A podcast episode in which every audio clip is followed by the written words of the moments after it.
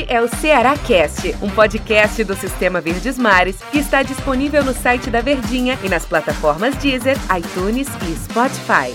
Oi, pessoal, tudo bem? O nosso Cearacast já está no ar mais uma vez para você curtir aqui o nosso papo sobre o time do Ceará e o torcedor do Ceará, meu amigo Del Luiz, está aqui ao meu lado. Tudo bem, Del? Fala, Fenômeno, tudo bem? Meu amigo torcedor do Ceará vai acompanhar esse podcast com muita alegria. Afinal de contas, mais uma vitória no Clássico, um para a equipe do Ceará, zero para o Fortaleza. Ninguém nunca disse essa frase, Del. Clássico se Ganha, ganha. nos detalhes, né? É, pois não, clássico não se joga, clássico se, ganha. é verdade. E o Ceará está se especializando, porque é o segundo, segunda vitória seguida em cima da equipe do Fortaleza. É, tem, tem esse aspecto né, de que o clássico traz, de o, o peso, né, a rivalidade, aquela situação toda. Mas o que eu acho também muito importante é que o Ceará chega à sua quarta vitória consecutiva na temporada, terceira vitória seguida no Campeonato Brasileiro. Mas, e, e- e assim, Del, sabe, entendendo o jogo, outra vez a gente pôde acompanhar muito claramente isso, que o Ceará entendeu o jogo, fez o seu gol e fez o seu jogo. E assim venceu mais uma vez, né? Eu não vou dizer que o Guto colocou o Rogério no bolso, né? Porque não existe isso, né, Tera? Mas que o sistema defensivo do Ceará botou o sistema ofensivo do Fortaleza no bolso, isso foi muito claro no jogo todo e muito tranquilo, né?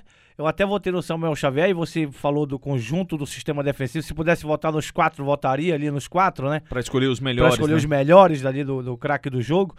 Mas o sistema defensivo do Ceará hoje foi impecável, né? Naquela situação de que a gente vem falando.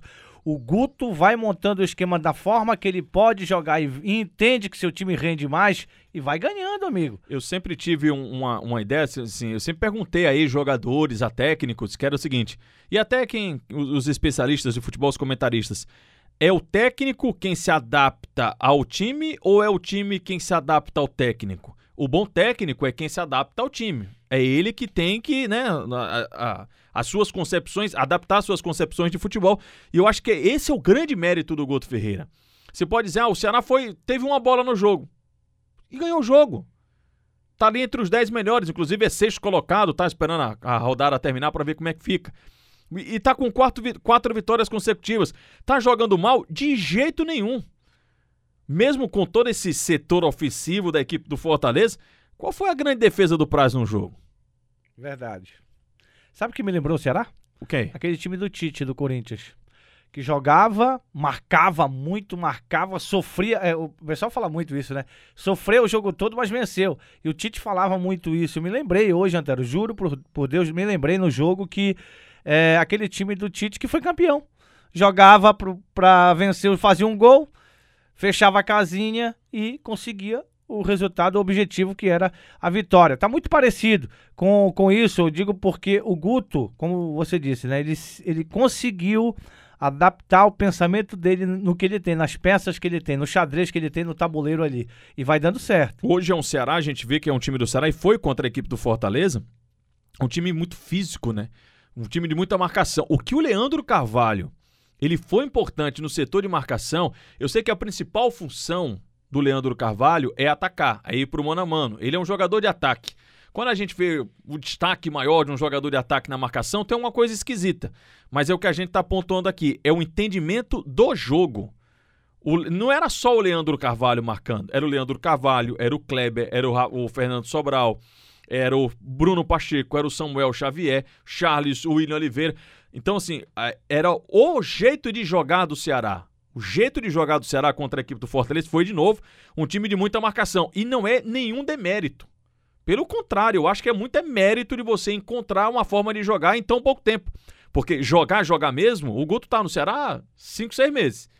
Porque ele, ele chegou no momento da, no período da pandemia. Mas jogar, jogar mesmo, ele só teve os jogos da Copa do Nordeste e sete partidas do Campeonato Brasileiro. Ele deve ter um pouquinho mais de 10 jogos Exatamente. comandando o time do Ceará. É pouco por uma amostragem. E nesse pouco tempo, pelo menos eu entendo que o Ceará tem que jogar assim. Eu acho que, o, acho que o jogo do Ceará é esse. O entendimento de jogo do Ceará é esse. Não necessariamente para vencer por uma bola, mas é porque tem todo o aspecto do clássico, né? Você faz 1 a 0 você não se expõe tanto, mas contra o Atlético Goianiense, o Ceará fez dois. Contra o Bahia, fez dois. Contra o Vitória, ele chegou a marcar quatro gols, apesar de ter sofrido três. Então, assim, um entendimento de jogo, um entendimento como esse time pode se apresentar em campo, eu acho que é um grande mérito do Guto Ferreira e esteve muito presente no jogo contra o Fortaleza. Você lembra quantas vezes você falou na narração, e isso me marcou também? Ceará encurta o espaço. Já chegou o Bruno Pacheco, já encurtou o espaço. Samuel Xavier já chegou e já encurtou A o espaço. doação, né? Exatamente. Ou seja, sempre o Fernando Sobral fazendo a cobertura lá com o Samuel e desse lado aqui o Leandro Carvalho fazendo, do outro lado o Leandro Ca- Carvalho fazendo com o Bruno Pacheco. que Você sempre falou, várias vezes você falou durante a transmissão. O Juninho pegou a bola, o Ceará já encurtou Já a encurtou. marcação. Então o Ceará foi muito é, assertivo, como dizia o Lisca, né? Aham. Nesse quesito de marcação. E não é jogar feio, não, Antero. Eu acho que é Não. o que ele achou de, de a forma dele conseguir estar Cara, moldando a sua equipe aos poucos. Jogar bem não necessariamente é jogar bonito. E se a gente pegar como comparativo com o clássico do jogo passado, da, da semifinal da Copa do Nordeste, no meu entendimento, a postura do Ceará foi muito similar ao que aconteceu da Copa do Nordeste. Fez um gol com o Klaus e esperou a equipe do Fortaleza. Diferentemente daquele jogo em que eu achei o Fortaleza mais. é, como é que eu vou dizer? Menos. ou mais inofensivo. E aí onde é que vem um grande estalo de um comentarista, que não é o meu caso, não é o seu, Del, mas a gente acompanha o futebol, o torcedor viu. O Fortaleza ele foi um time que se transformou num time com as substituições do Rogério, que partiu pra cima. O Rogério abandonou um zagueiro, depois abandonou o meu campista e botou dois atacantes. Então foi um time que foi pra cima. E diferentemente daquele jogo em que eu achei que o Fortaleza foi muito mal, nesse jogo, apesar de não ter, mesmo com todas essas substituições, é, muito volume de ataque, muito mais pela postura defensiva do Ceará, pelo Ceará não deixar isso acontecer do que propriamente uma falha, uma identificação de que os jogadores estavam mal. Achei que o, o- do jeito que estava, você podia botar 10 atacantes ali que não iam passar. O Ceará poderia até ter matado o jogo com um placar mais elástico, né? Teve aquele lance do Vina, que foi um lance muito bonito, aquele chute do Samuel, a defesa do Felipe. Eu achei Felipe até que Alves? o Guto Ferreira demorou a substituir para ter esse, esse tipo de, de, de alteração pro contra-ataque. Eu achei que ele demorou, dava para ter colocado de repente o Matheus Gonçalves um pouquinho antes. Não sei se minha substituição era no Kleber no lugar, o, o, o Sobis no lugar do Kleber, talvez já, já fosse o Matheus Gonçalves, porque era o Fortaleza inteiro indo pro ataque, né? E o Ceará esperando uma bola pro contra-ataque e teve essa oportunidade. E engraçado que não foi num- naquele contra-ataque clássico de sair 4 contra 2, né? Teve aquela bela jogada que você lembrou do Vina, que tirou o Paulão, deixou o Paulão no chão e fez o Felipe Alves fazer uma boa defesa, né? E tem um lado legal também no jogo, né? A gente revê o Felipe Pachola, né, Antero? Fazia tempo, né, que ele não entrava numa partida. Já é mais uma opção que o Guto ganha aí. Agora, eu, eu tenho certeza que se o Lima tivesse à disposição, ele teria entrado nesse jogo. Bem provável. pela como o jogo se acabou se desenvolvendo, como você disse agora há pouco, Fortaleza foi pra cima e aí deixou muitos espaços ali. O Lima teria jogado essa partida. São peças e aí é, é- é aquela do treinador, ele vai descobrindo, né? Ele vai vendo os treinamentos, ele vai descobrindo, descobriu o Lacerda, cara. O Lacerda só não jogou hoje porque é muito jovem, eu acho que tá muito verde ainda, mas é um jogador que a cada jogo vai crescendo. Teve um lance lá, e já, o Panhussá foi muito bem, viu? foi muito bem, muito Foi. bem o Panhussá, mas sentiu, né? Sentiu o peso também de não estar com o ritmo de jogo, eu acho que foi isso que ele sentiu. E era esse ponto que eu ia chegar pra gente finalizar. Pra você ter esse estilo de jogo, o estilo da marcação, da marcação sempre dobrada, de você estar sempre indo atrás do adversário, né? Todo mundo muito ligado, você precisa ter uma condição física lá no alto. E o Ceará tem mostrado isso, viu, Del? Assim, A gente vê muito pouca contusão por questão muscular. Muito Verdade. pouca. Assim, o, o Rodrigão foi. Um, o Klaus foi o quê? Só pra eu Foi panturrilho, Klaus. Panturrilho, pronto. Só do Klaus, né? Ah. Aí o Rodrigão foi um problema no pé, assim, Fratura no pé. pro ritmo de jogo, com viagem, com não sei o quê, esses jogadores mais intensos. Samuel Xavier tá jogando o jogo todo.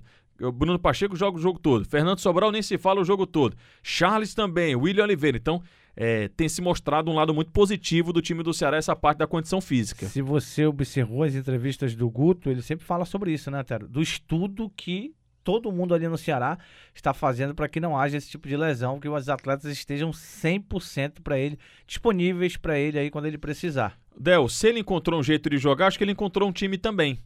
É Praz, Samuel, Thiago ou Gabriel, Luiz Otávio, Bruno, Charles, Fabinho ou William Oliveira, Vina, Sobral, Leandro Carvalho e Clebão. É esse o time. A gente tá começando a decorar. Quando a gente tá decorando é que as coisas estão acontecendo, né, Pro? Guto também, né?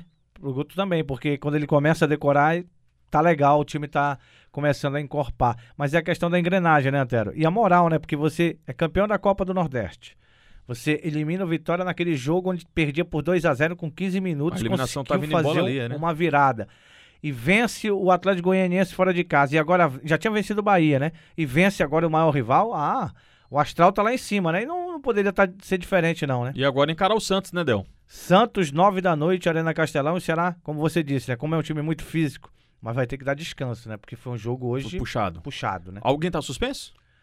Não, nenhum jogador tomou o terceiro Quem cartão. tava pendurado, todo Tá voltando zerado, é o né? Lima aí que tá à disposição, né? Lima tá à disposição. Valeu, Del, obrigado. Valeu, Antero, um abraço. Valeu, pessoal que acompanhou o nosso Cearacast. Foi bom de acompanhar o Cearacast, fala a verdade. Até porque com vitória é sempre muito bom, né? Amanhã tem mais. Então, até amanhã.